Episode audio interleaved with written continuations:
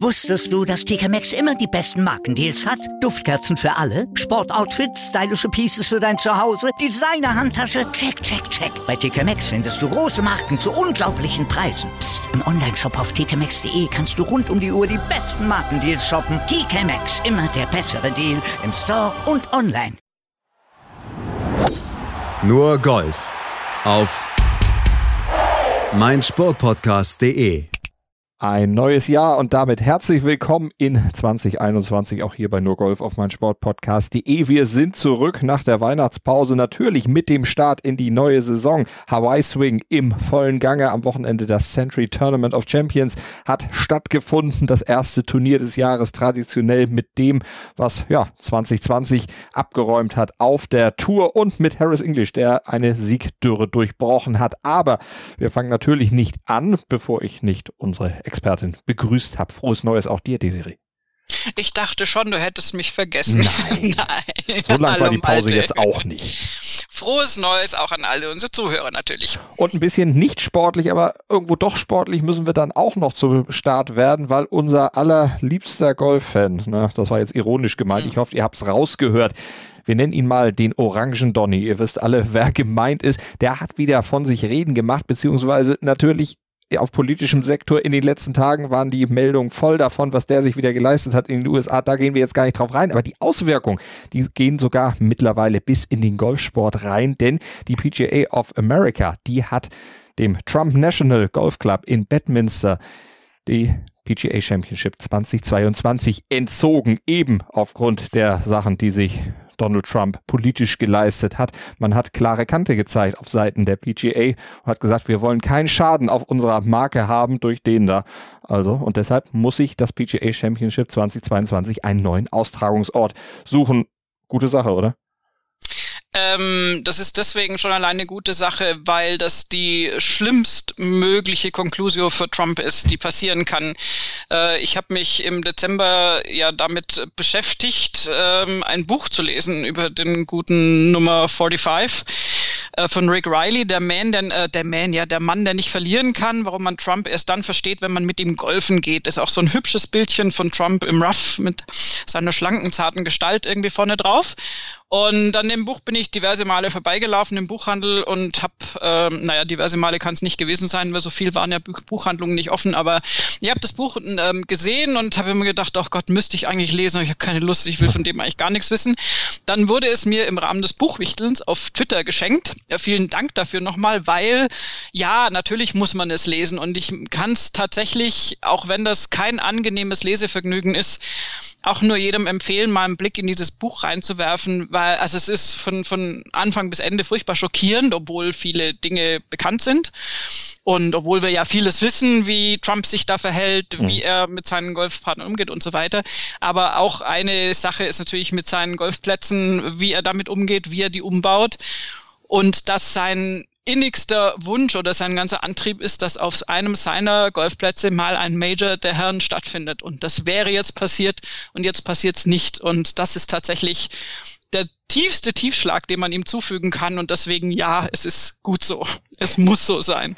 Aber das äh, Coverfoto von dem Buch äh, Trump im Rough, das muss doch eine Fotomontage sein. Der steht doch nicht im Rough, der trifft doch immer das Fairway. Nee, er steht deswegen nicht im Rough, weil ja seine Caddies drauf trainiert sind, ihm die Fälle dann, äh, die, die Fälle ja, die auch, die schwimmen dann meistens davon, aber die Bälle, die werden ja dann auf dem Fairway für ihn zurechtgelegt. Da hast du völlig genau. recht. Also deswegen ist das natürlich eine Fotomontage. Nein, es ist wirklich ganz schlimm. Und ähm, Trump ist einfach ähm, auch mit allem, was er mit seinen Golfplätzen anstellt. Äh, lustigerweise, es ist ja nicht nur die PGA of America, die ihn jetzt äh, belangt, sondern es ist auch so, dass die RNA sich ausgesprochen äh, hat, dass auch bei Trump Turnberry über Jahre hinaus noch jetzt die Open nicht sein werden. Turnberry ist ein Platz in Schottland, der definitiv in die Open-Rotation reingehört und es dürfte der einzige Platz, der unter Trumps Ägide so jetzt äh, ähm, sich entwickelt hat, sein, der sich da positiv entwickelt hat. Also Trump hat äh, Turnberry tatsächlich auf Vordermann gebracht, weil der vorher schlecht organisiert war in unterschiedlichsten Händen da ein bisschen so vor sich hin vegetiert hat. Das ist der einzige Platz, bei dem Trump tatsächlich mal nicht geschafft hat, dass der eher schlechter wurde unter seiner Ägide. Und insofern ist es um den Platz schade, aber äh, wenn du die Schotten, wenn du denen Trump, Turnbury, diese beiden Begriffe in einem Satz sagst, gehen die eh schon an die Decke. Trump hat in Aberdeen, seinem anderen Platz in Schottland, unfassbares Unheil angerichtet. Mhm das kann man gerne auch in dem Buch nachlesen. Das hat man auch ein bisschen mitgekriegt. Das ist die Sache mit den Naturschützern, das ist die Sache mit einer zu bauenden Wand, damit man Windkraftanlagen nicht sieht. Also der hat wirklich da alles in Grund und Boden gewirtschaftet und das Volk so gegen ihn aufgebracht, dass ja Nicola Sturgeon ihm die Einreise verweigert hat. Jetzt, äh, da wollte er ursprünglich hindern, kurz vor dem 20. Januar noch habe ich gelesen, dass Schottland ihn dann nicht haben möchte. Komisch. Und ähm, ja, also ich würde sozusagen auch vermuten, dass die Turnbury so lange draußen lassen, bis Trump aufgibt und den Platz verkauft, so ungefähr. Und erst wenn der mal nicht mehr Trump heißt, ähm, wird der wieder zurückkehren. Also das ist eine sehr, sehr wagemutige Prophezeiung. Man weiß nicht, was in der Zukunft passiert.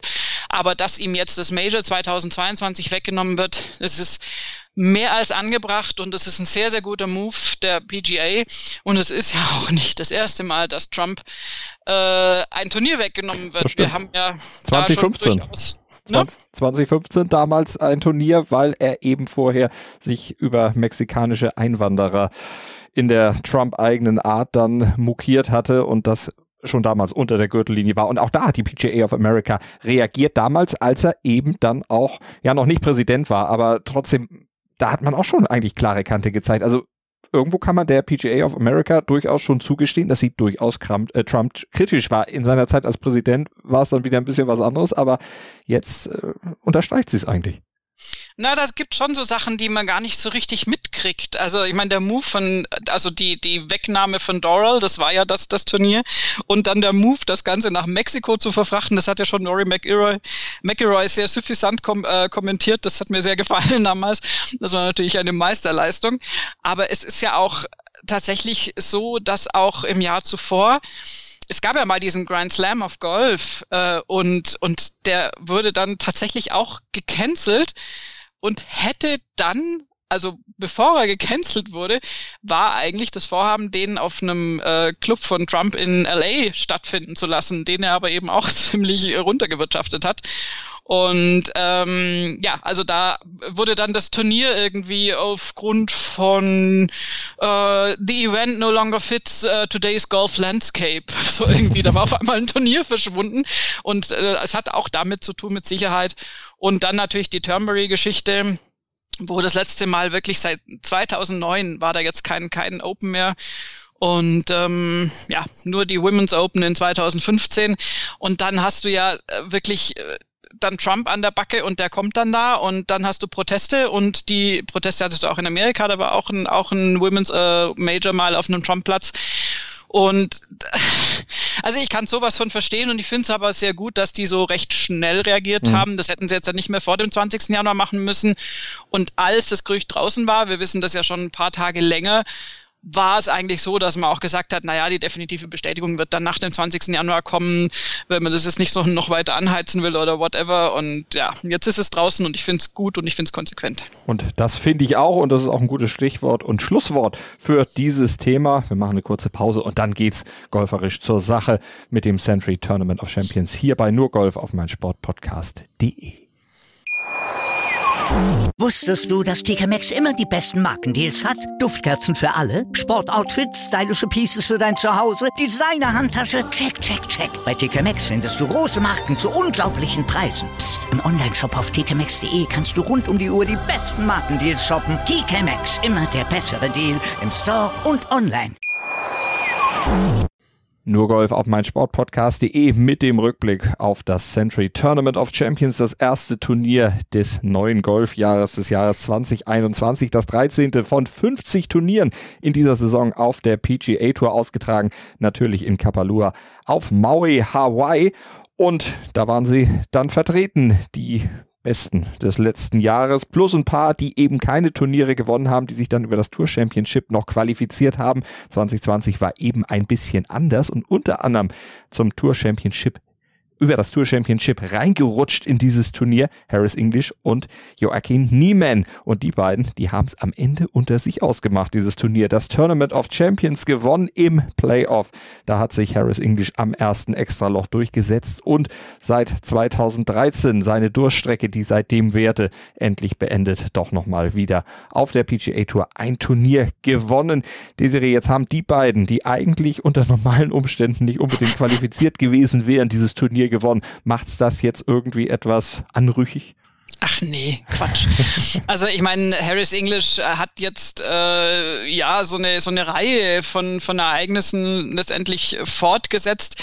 Wir hatten in den vergangenen Monaten unglaublich viele nach langer Zeit wieder mal Gewinner. Also ähm, herausragend natürlich Stuart Zink, der elf Jahre gebraucht hat, bis er dann wieder einen Sieg eingefahren hat. Wir hatten Martin Laird nach sieben Jahren, Brian Gay nach sieben Jahren, ähm, Robert Strapp nach sechs Jahren, Sergio Garcia und Hudson Swafford hatten auch drei Jahre, glaube ich, nicht gesiegt. Dann äh, Jason Cockrack hatte ja seinen ersten Toursieg, nachdem er ja schon irgendwie neun Saisons auf der Tour unterwegs war. Also waren lauter so Durststreckensieger, würde ich jetzt mal sagen. Mhm. Äh, Gab es ganz viele und da hat sich Harris English jetzt rein eingereiht. Bei ihm ist es nicht ganz so lang her, aber der hatte sich schon ziemlich raus, rausgespielt gefühlt, hat ja 2019 dann die reguläre Tourkarte verloren, weil er nur 145. war im, im FedEx Cup und musste sich dann erst wieder so langsam ranspielen und hat das aber irgendwie, oft sind ja solche dramatischen Ereignisse. Es ist schon dramatisch, wenn es um die Tourkarte geht. Im Leben eines Tourspielers sind ja so Katalysatoren. Das kann dann entweder dazu führen, dass du komplett abstürzt oder eben auch, dass vielleicht irgendwas Klick macht. Und Harris English hat sich dann einen Trainer auch und Sportpsychologen genommen und hat einfach auch sein Mindset umgestellt, was jetzt im Sport natürlich äh, an der Tagesordnung ist und was er auch offensichtlich machen musste. Mhm. Und hat sich dann eben wirklich über viele Turniere, viele Top-5-Platzierungen da jetzt wieder nach oben gespielt und ähm, eben, er wäre ja nicht bei dem Turnier jetzt auf Hawaii dabei gewesen, wenn er es nicht bis nach Atlanta geschafft hätte. Das ist natürlich dann nochmal eine andere Nummer als nur in Anführungszeichen Top 120 und die Tourkarte gesichert. Und insofern war der Sieg jetzt folgerichtig und wahrscheinlich hat er auch damit zu tun gehabt, er hat selbst auch so in die Richtung ein bisschen was geäußert, dass er ja zusammen mit Matt Kutscher das QBE Shootout, also so ein Partnerturnier, was jetzt irgendwie nicht so richtig zählt in den mhm. Wertungen, gewonnen hat. Und dass ihm vielleicht hat ihm das auch so ein bisschen Blut lecken lassen, dass er auch mal wieder gemerkt hat, wie sich das anfühlt. Und offensichtlich ist er wieder in den Kreis zurückgekehrt, derer, die da einen Sieg heimbringen können. Es hat ihm mit Sicherheit gut getan. Und wenn wir mal auf seine Statistiken gucken, dann hört ihr auch, warum er gewonnen hat. Also 51 von 61 Fairways getroffen, 62 von 72 Grüns in Regulation und 113 Putts hat er gebraucht über vier Runden. Also, ja, die minus 25 am Ende, man weiß, wo sie herkommt das auf jeden Fall.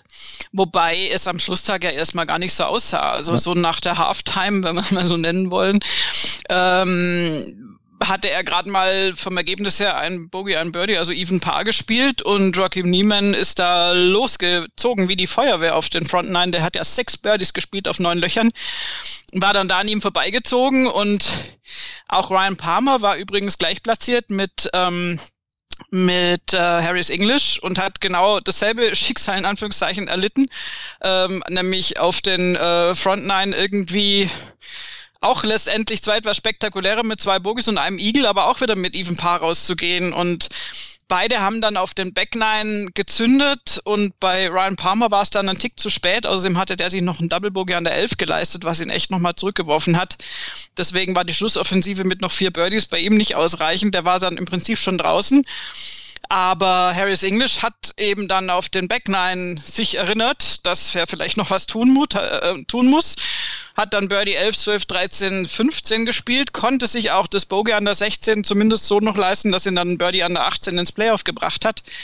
Aber lange Zeit sah das so aus, als ob Joaquin Niemann mit einer blitzsauberen bogiefreien minus 9 in der Schlussrunde da eventuell den Sieg für sich noch äh, alleine heimbringen kann. Also wenn der Birdie-Putt am Schlussloch nicht reingegangen wäre, hätte Harris English da das Nachsehen gehabt. Andererseits war das eine Eagle-Chance, das ist ein paar fünf. Er hätte es da sogar schon klar machen können. Also das war wirklich Crunch-Time dann hinten raus. Crunchtime hinten raus. Eine 64 hat Niemann am Ende gespielt, also die beste Runde des Tages, glaube ich, dann auch absolviert auf dieser Schlussrunde, aber es hat dann eben ganz knapp nicht gereicht. War das erste Playoff, in das äh, Joachim Niemann auf der PGA Tour eingezogen war und das hat er dann verloren, aber das wird ihn sicherlich nicht weit zurückwerfen. Nee, das glaube ich auch nicht. Interessanter ist tatsächlich, dass Justin Thomas es nicht geschafft hat, ähm, aus seiner Ausgangsposition, ja. der war auf Platz 5 vor dem Finale, hätte ich viel drauf gewettet, dass der da jetzt mal so richtig noch loslegt. Ja. Ist ja auch nicht so, dass er da noch nie gewonnen hätte. Nö, und vor allem vier Schläge oh. Rückstand, das ist auch was, wo Justin Thomas ja. normalerweise sagt, ach komm, das kriege ich mhm. am letzten Tag noch geregelt, aber bei dem Turnier war aus seiner Sicht relativ wenig normal, weil er ja, sich auf der Samstagsrunde was geleistet hat, was ihm sehr, sehr nachhing. Genau, was wir alle vielleicht nicht gehört hätten, was das Ganze nicht entschuldigen soll, wenn da Zuschauer dabei gewesen wäre und äh, sozusagen Lärm. Aber beim Golf ist es wie in der Fußball-Bundesliga. Man hört zurzeit vieles, was man nicht hören will. Ja. Sei es nun äh, das, äh, was von der Trainerbank im Fußball so kommt oder eben beim Golfen auch, was die Spieler natürlich vor sich hin murmeln oder schimpfen oder wie auch immer. Und äh, Justin Thomas hat sich da leider für einen, ähm, naja, wie soll man das jetzt umschreiben, äh, sehr homophoben genau. Ausdruck genau. ähm, äh, gegen sich selbst, aber es macht es natürlich nicht besser ja. entschieden. Und äh, also als er halt einfach einen Putt nicht gemacht hat, der hätte reingehen müssen und äh, hat sich selbst dann da leider sehr un ungünstig äh, beschimpft und so wie man das eigentlich nicht machen sollte hat es dann auch erst nach der Runde realisiert. Der hat es in dem Effekt sozusagen auch gar nicht richtig gemerkt und habe ihm das hinterher gesagt und der hat sich wirklich, also ausführlichst und ich bin mhm. mir ganz sicher auch echt ehrlich entschuldigt, ja, der war so entsetzt. Das glaube ich also das richtig erschrocken über sich selbst. Also ja. die, die Statements von ihm, die lesen sich genauso die hören sich auch genauso an. Also der war wirklich entsetzt, was er da gesagt hat und hat ja auch dann auch am Sonntag gesagt, das hätte ihn die ganze Nacht beschäftigt. Deshalb war es auch was, was für ihn am Sonntag gar nicht unbedingt im Mittelpunkt stand, jetzt ein Golfturnier gewinnen zu wollen, sondern eigentlich, äh, ja, letztlich die Geschichte, wie kann ich denn sowas bloß sagen? Geht doch gar nicht. Ja, und also er hat dann ähm, letztendlich, ich meine, da ist Justin Thomas ist schon irgendwie relativ äh, geradeaus in dem, was er sagt und in dem, was er denkt. Und er hat also neben wortreichsten Entschuldigungen und auch hm, sicher ehrlich gemeinten Entschuldigungen hat er halt auch gemeint, okay, das ist äh, so, also jetzt ein bisschen sehr frei zusammengefasst, wir lernen alle permanent mhm. dazu und entwickeln uns als Spieler. Und es hat er jetzt nicht ganz so gesagt, aber nach dem Motto, ich hätte mich, ich hätte gern gehabt, dass es jetzt das nicht braucht, um mich weiterzuentwickeln, aber das hat ihn tatsächlich sehr beschäftigt und auch sehr schockiert. Und Insofern, ja, das, also da, da kämen wir jetzt in ein äh, Thema rein, über das man stundenlang diskutieren könnte, auch was, was in anderen Sportarten da manchmal dann im Affekt äh, passiert. Ähm, es war nicht in Ordnung und ich glaube, er hat es tatsächlich mit dem verlorenen Turnier letztendlich bezahlt. Es soll jetzt um Gottes Willen die Leistung von Niemann und, und, und Englisch nicht schmälern, aber das ist eigentlich die Wiese von Justin Thomas und ich glaube, wenn der dann ganz normal siegeshungrig befreit aufgespielt hätte, dann hätte er, da ging es um einen Schlag letztendlich. Das ist ja. für den Kinderspiel. Also aber nur so lernt man dazu. So hat er selbst das jetzt ja auch gesehen und äh, er kann sich das auch absolut leisten. Und ich weiß ja nicht so, dass er noch nie gewonnen hätte und auch dort noch nie gewonnen hätte. Ähm, der wird da auch wiederkommen und ja, und ähm, ich denke, der wird daran notgedrungen reifen und hilft ja nichts. Also es ist so ein klassisches hilft ja nichts bei mir. Apropos Reifen, was machen wir denn aus Bryson DeChambeau? Der ist auf der Schlussrunde mit einer 66 dann nochmal neun Plätze nach oben gekommen, am Ende geteilter Siebter der arbeitet ja nun auch, der reift ja oder sein Körper, der reift ja auch. Von Woche zu Woche wird immer breiter. Jetzt hat er nicht unbedingt nennenswert noch mehr zugelegt. Viel mehr geht eigentlich auch gar nicht. Also diese Popeye, nee, nicht Popeye, Meister Propper Statur, die hat er ja nun mal schon. Viel mehr, glaube ich, wäre dann auch einem Golfschwung durchaus abträglich. Aber trotzdem, die Geschwindigkeit, die er eigentlich hätte haben wollen mit dem Driver, hat er nicht erreicht. Entschuldigung. Du lachst über Meister Popper. Ich, ich, werde nie wieder Bryson de Shampoo anschauen können, ohne an Popeye zu denken. Vielen Dank, Malte. Aber erst nach Konsum von Spinat. Ja, ich habe auch Olivia nicht vergessen. oh Gott, es tut mir leid. Oh Gott, Lachanfälle on air, das ist das Peinlichste überhaupt. Und keiner findet es sonst lustig. Nein, also. Ich ähm, schon. ja, das ist noch schlimmer. Wir zwei und sonst keiner. Nein, ähm, Bryson DeChambeau, das ist das, was wir äh, schon lange beobachten und ja, was uns im Golfsport immer wieder ereilt. Das sind ja natürlich dann so Momente, wo der dann zulegt, wo der dann unglaubliche Weiten schlägt, wo er sich hochpimpt, sagen wir es mal so, mhm. also körperlich und äh, golfleistungstechnisch. Und wo du dann sagst, boah, das ist ein neuer Sport und die anderen können alle nicht mehr mithalten und es wird nie wieder so sein, wie es vorher war. Ähm, ich war damals schon etwas pessimistisch, das soll jetzt nicht besserwisserisch klingen, aber es ist tatsächlich so, es hätte mich sehr gewundert, wenn er das zu 100 Prozent hätte durchziehen können. Und Bryson ist auch jemand, der, der immer an sich arbeitet. Also genauso wie es tatsächlich Golfer gibt und ich habe auch sehr viele Podcasts jetzt über die Weihnachtszeit gehört, äh, auch gerade jetzt so von amerikanischen Kollegen, auch so mit, mit vielen Profis zu Gast und da gibt's schon, die sagen immer wieder, es gibt so einen gefährlichen Punkt, wo du sagst, hey, alles super, läuft doch. Und bei Bryson DeChambeau wird es diesen Punkt nie geben, weil der ein totaler Kämpfer ist und so wird er auch von den Kollegen eingeschätzt und das ist ja offensichtlich, das siehst du ja auch, mhm. dass er immer weiter will, immer sich verbessern will und das führt zwangsläufig aus meiner Sicht dazu, dass er sich auch immer wieder aus einem Zustand, in dem er so quasi in dieser Woche oder in dem Moment eigentlich alles gerade mal stabil hätte, was ja sowieso schwierig genug ist, das dann zu halten, auch noch wissentlich wieder herausbewegt, weil er doch noch an eine andere Stelle hin möchte, weil er doch noch was anderes verbessern möchte. Also der normale Golfer, jetzt mal sehr übertrieben auch ausgedrückt, strebt danach, seine Optimalform zu finden und die dann möglichst konsistent zu halten und möglichst auf höchstem Level gute Platzierungen einzufahren. Und bei Bryson DeChambeau ist es so, dass der gar nicht mal so nach einer Platzierung strebt, habe ich das Gefühl, sondern der will der will sich selbst und sein Prinzip vervollkommnen. Dafür spricht übrigens auch, ich habe ähm, den Golf Subpar Podcast gehört mit Colt Noss. Das ist relativ interessant, was die manchmal machen, weil sie auch Ex-Profis sind und die haben dann äh, interessante Leute auch zu Gast. Auch Justin Thomas war da übrigens neulich. Mhm. Und ähm, die haben dann auch letztendlich darüber gesprochen, über diese Sache mit den, mit den gleich langen äh, Schlägerschäften, die Weißende Shampoo spielt. Und das das natürlich Vorteile hat, aber eben den ganz ersichtlichen Nachteil erstmal, dass er das Wedge-Play äh, natürlich schwieriger hat, weil er die ganz kurzen Schläger, die wir alle so gern mögen, weil man sie gerne gut kontrollieren kann, oder jedenfalls viele mögen die, weil die natürlich dann länger sind als sonst. Insofern macht das sich da schwerer, was vielleicht bei einem anderen Schläger jetzt, bei den langen Leisen dann wiederum wieder einfacher wird oder Vorteile bringt. Und ähm, er hat ja dann auch mal wohl auf Trainingsrunden irgendwie dann sich mit Kollegen ausgetauscht. Und dann natürlich hat er auch schon mal mit kürzeren Wedges gespielt, ist ja klar.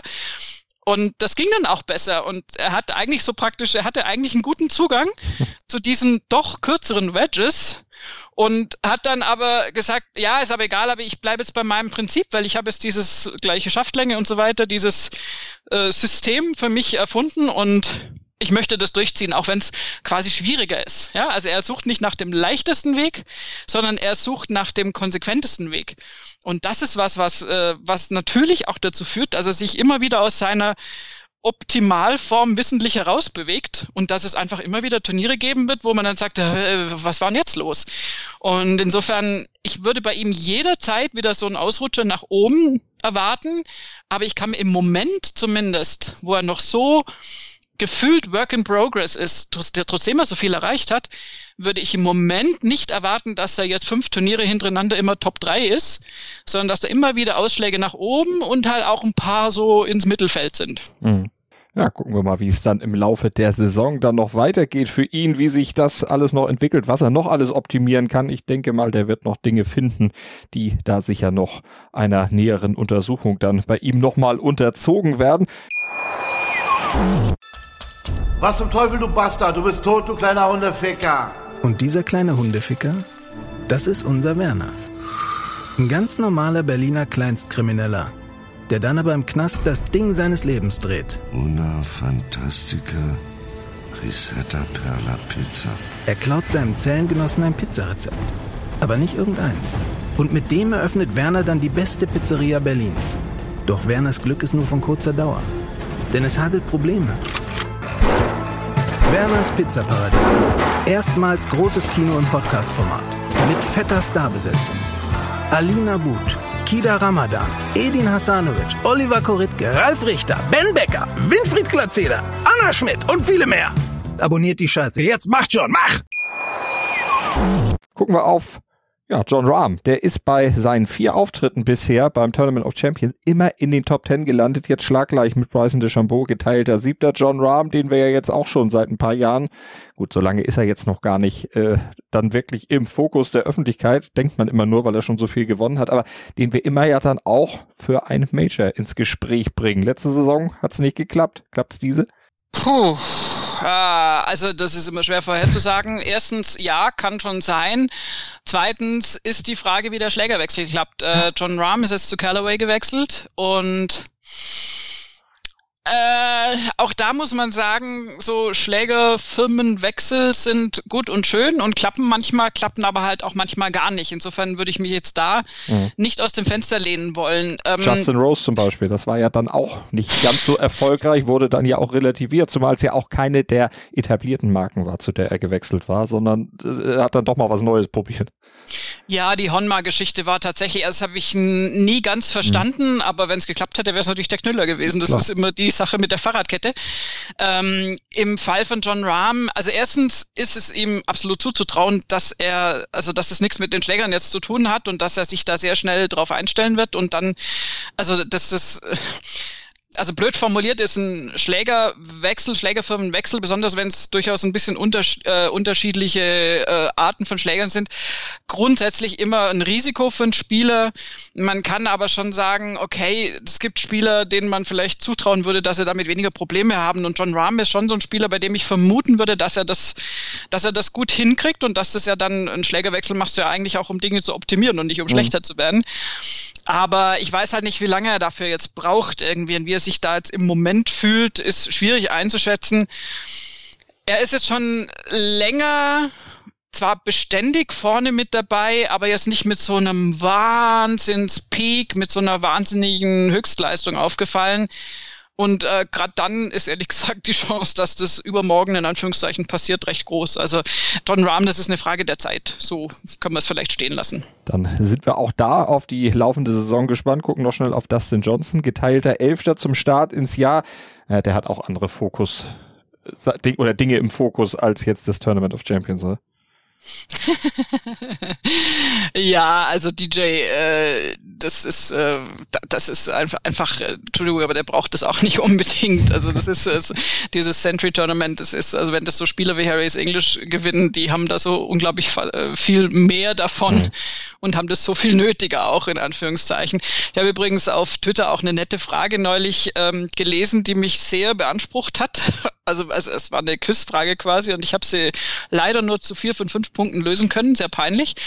Und da ging es darum, welche der aktuellen Top 25 Weltranglistenspieler vor exakt zehn Jahren auch schon Top 25 waren. Ja, das, das ist dabei. Das war einfach tatsächlich. Ja. Also ich hätte auch, also meine Großmutter verwettet, äh, Entschuldigung, beide Ruhe, den Frieden, sorry. Ähm, aber also Dustin Johnson war völlig klar, wenn man von ihm ja weiß, dass der über Jahre, gefühlt Jahrzehnte hinweg so jedes Jahr einen Turniersieg einfährt mhm. und so weiter. Also Dustin und auch Rory McIlroy letztendlich waren relativ sichere Tipps. Ähm, Adam Scott, äh, Scott war auch relativ sicher. Ja. Und dann gab es aber tatsächlich, also mein einziger Fehler war, dass ich Webb Simpson äh, Louis Oosthuizen vorgezogen habe, weil oh. ich mir nicht sicher war. Oosthuizen hat sehr viel European Tour gespielt und da dachte ich, na, vielleicht kann sich das, weißt du, in der Ungleichwertung. Ja. Aber auch bei Majors gute, gute vordere Platzierung gehabt. Ja, ja, das schon, aber der Major-Sieg von ihm war 2010. 12, glaube ich. 10 war das? Oder 12? 12 meine ich was. Weiß ich nicht, aber Oder auf jeden Fall nicht 2011. Also das, nee, das, das äh, insofern, also hatte ich dann äh, Osthäusen rausgelassen zugunsten von Webb Simpson und das war dann der Fehler. Ähm, Paul Casey war auch noch mit dabei. Und also ganz interessant, aber wenn du dir dann so die Top 25 anguckst, dann hast du natürlich einen Haufen Spieler, die so jung sind, dass du sie gleich raussortieren kannst. Und dann stellst du dir schon die Frage, ja, Moment, wer war denn eigentlich so konstant? Und also zumindest vor zehn Jahren gibt es jetzt eigentlich auch niemanden, der dazwischen dann völlig weggebrochen ist. Du hast übrigens das recht, es war der Sieg bei The Open 2010. Ich hatte den zweiten Platz vom Masters irgendwie noch als großen, großes Highlight im Kopf. Das war 2012. Ja, wahrscheinlich hat, hat aber tatsächlich der Open Sieg 2010 so viele Punkte letztendlich ja. noch gebracht, dass der ja. halt im Januar 2011 immer noch drin war. Also das habe ich dann wahrscheinlich falsch bezogen. Ähm, und wie gesagt, das ist ja eh, ich meine, ich habe das jetzt ja nicht irgendwie recherchiert oder so. Das war nur so irgendwie, du guckst dir die aktuellen Top 25 an, du kannst ja auch nirgends nachgucken. Und ich habe dann nur anhand der Auflösung gemerkt, ah, da war der Fehler. Und das ist aber also zurückführend auf Dustin und auch auf Rory McElroy natürlich, das sind halt die Größen und Adam Scott. Vor allen Dingen die Auflösungen waren dann Bilder. Also eben immer links 2011, rechts 2021 mhm. oder 2020. Und der Einzige, der halt absolut gleich aussieht, das ist Adam Scott. Alle anderen haben deutlich weniger Haare oder Falten oder sonst irgendwas. Und Adam Scott sieht, sieht genauso aus wie damals. Das ist unglaublich. Also was der für Gene hat, das ist schon beneidenswert. Aber nein, also DJ gehört natürlich zu den äh, beständigen Größen, aber ich glaube einfach auch nicht, dass der da anreist und sich da jetzt irgendwie äh, das, das, das Letzte aus sich herausgeholt hat. Das ist einfach auch so ein Jahresanfang. Da bist du in einer zugegebenermaßen gottgegebenen Umgebung auf einem fantastischen Golfplatz und lässt es dir einfach nur gut gehen. Also das ist meine Unterstellung. Geht schlechter, wenn du sagst Bilder. Äh, 2010, äh, da hatte das noch, noch kein Bart, oder? Nee, der, der, der sieht aus wie sein, wie sein eigener Sohn so ungefähr. Also bei Dustin Johnson ist, ist tatsächlich, also er sieht sehr, sehr jung aus damals noch und Bärte sind natürlich verändern. Louis Oosthuizen hat weniger Haare dann irgendwie, zwar Bart, aber weniger Haare, vorher mhm. mehr Haare und kein Bart und so. Und Rory natürlich mit Matte und ohne Matte. Also das ist, das ist äh, ganz interessant, weil man das ja natürlich selten sieht. Aber ja, also jetzt, wenn wir drüber sprechen, klar, das ist der Open Sieg, den ich da nicht richtig reingerechnet habe. Die Weltrangliste zieht sich ja natürlich, hat ja viele über die Jahreswende gehende Wertung. Das ist hm. natürlich der Punkt gewesen. Sieben, Hätte man wissen können. Sieben Schläge Egal. Vorsprung damals sein Sieg bei der Open. Das war Wahnsinn. Das Krass. war, also das ist, das ist eben, das ist das Tolle am Golfsport, weil wir doch gerade über Bryson DeChambeau gesprochen haben. Ich glaube, es gibt keine unterschiedlichen Golfspieler als Bryson DeChambeau und Louis Oosthuizen. Also natürlich gibt es das wahrscheinlich, aber das sind so zwei totale Gegenpole, wie du ein Spiel anlegst, wie du von der Statur her bist. Osterhausen ist so gefühlt halb so groß und halb so umfangreich wie, wie Bryson DeChambeau in seiner jetzigen. Popeye-Größe. Und ähm, das, das bleibt uns jetzt. Also das ist, das ist deine Schuld.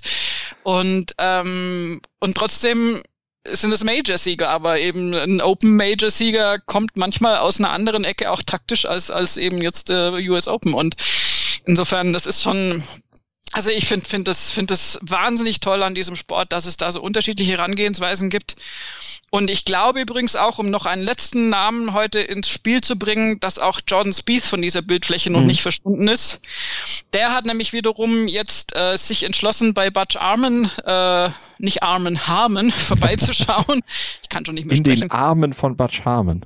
Oh, ja, da kann vielleicht was gehen. Ja. Also nicht zwischen den beiden, sondern mit, dem, mit der Rückkehr. Ach so, ja. ja. ja. Nein, es ist tatsächlich so, John Spieth äh, kämpft ja schon länger mit verschiedensten Aspekten tatsächlich des Spiels. Es blitzt immer mal wieder auf, was er für ein Wahnsinnspatter ist und dann sind nur seine Abschläge sonst irgendwo und also es ist, es ist tatsächlich ein, ein umfassenderes Problem, was er mit seinem kompletten Setup immer wieder hat und dann auch wieder nicht. Also dass sich das so durch alle Bereiche dauernd irgendwie so durcheiert und mal da, mal dort. Das ist, mhm. ist äh, aber auch sehr golftypisch. Ähm, hat selten nur ein Problem, oft hat man überall ein Problem und ähm, er hat sich jetzt entschlossen, also er ist ja ganz lang und eigentlich immer schon bei seinem Trainer Cameron McCormick und mit dem hat er jetzt auch eigentlich so, so eine Art Swing Change vor und er hat aber jetzt von Butch Harmon wie soll ich sagen, hat, hat da praktisch mal drüber schauen lassen, ob das der richtige Weg ist, den er mit McCormick geht. Und mhm. äh, McCormick äh, wird ihn also weiter betreuen, aber Butch Harmon ist es so ein bisschen der externe Berater ähm, im Fall von Jordan Spieth. Das ist was, ich glaube, wir haben auch schon drüber gesprochen und wir haben, glaube ich, auch beide schon gesagt, dass das eigentlich dringend nötig wäre, weil das System von Spieth oder das Umfeld von Spieth ist sehr stabil, was ja auch positiver haben kann. Aber nachdem wie das jetzt seit 2017 läuft, sieglos und Absturz in der Welt Weltrangliste und so, brauchst du einen Impuls. Und es kann ja sogar sein, dass der bei McCormick gut, aus, gut aufgehoben ist in der dauerhaften Umsetzung von irgendeinem Change. Mhm. Aber dass er da Butch Harmon jetzt draufschauen lässt, finde ich eine super Idee. Ja. Das kann ihn eigentlich nur vorwärts bringen. Und ich glaube, wenn bei Jordan Spieth, das ist so, da sind jetzt so ein, zwei Zahnrädchen, die nicht so laufen, wie sie sollen. Und wenn du das schaffst, die irgendwie auf Spur zu bringen, dann ist er auch ganz vorne mit dabei. Das Talent hat er auf jeden Fall und das sind, glaube ich, wirklich nur Nuancen, die da gerade gerückt werden müssen, um dann auch im Kopf irgendwas zu bewegen, dass es Klick macht und er vor allen Dingen auch wieder dran glaubt, dass er es kann und es dann eben auch immer noch öfter abrufen kann, wiederholen kann und dann eben wieder da ist, wo er mal war.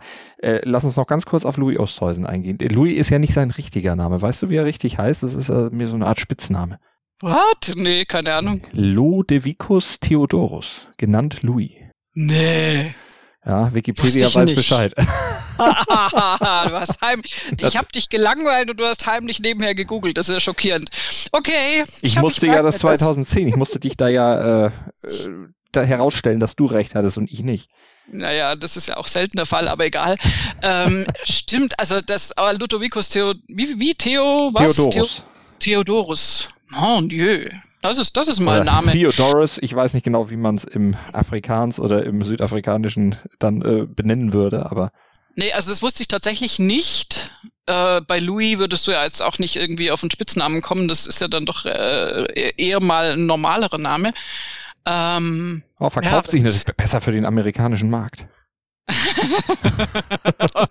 ich glaube eher, dass das aus Schulzeiten kommt, wo halt seine Klassenkameraden gesagt haben, hey, komm, bleib doch zu Hause mit dem Namen. Ich kenne das selbst von mir, auch Desiree ist kein guter Name für die Schule.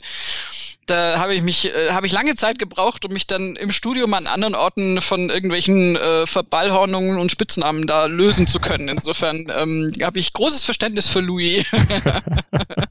Und dieses Verständnis werden wir dann auch in den weiteren Monaten dieses Jahres sicherlich aufbringen. Nicht nur für Louis Oosthuizen, sondern generell fürs Golf und für alles, was da dann mit zusammenhängt. Wir begleiten die Touren natürlich wieder durch das Jahr hier bei Nurgolf auf mein Sportpodcast.de. Danke für euer Interesse an unserem Jahresstart und danke wie immer dir, Desiree.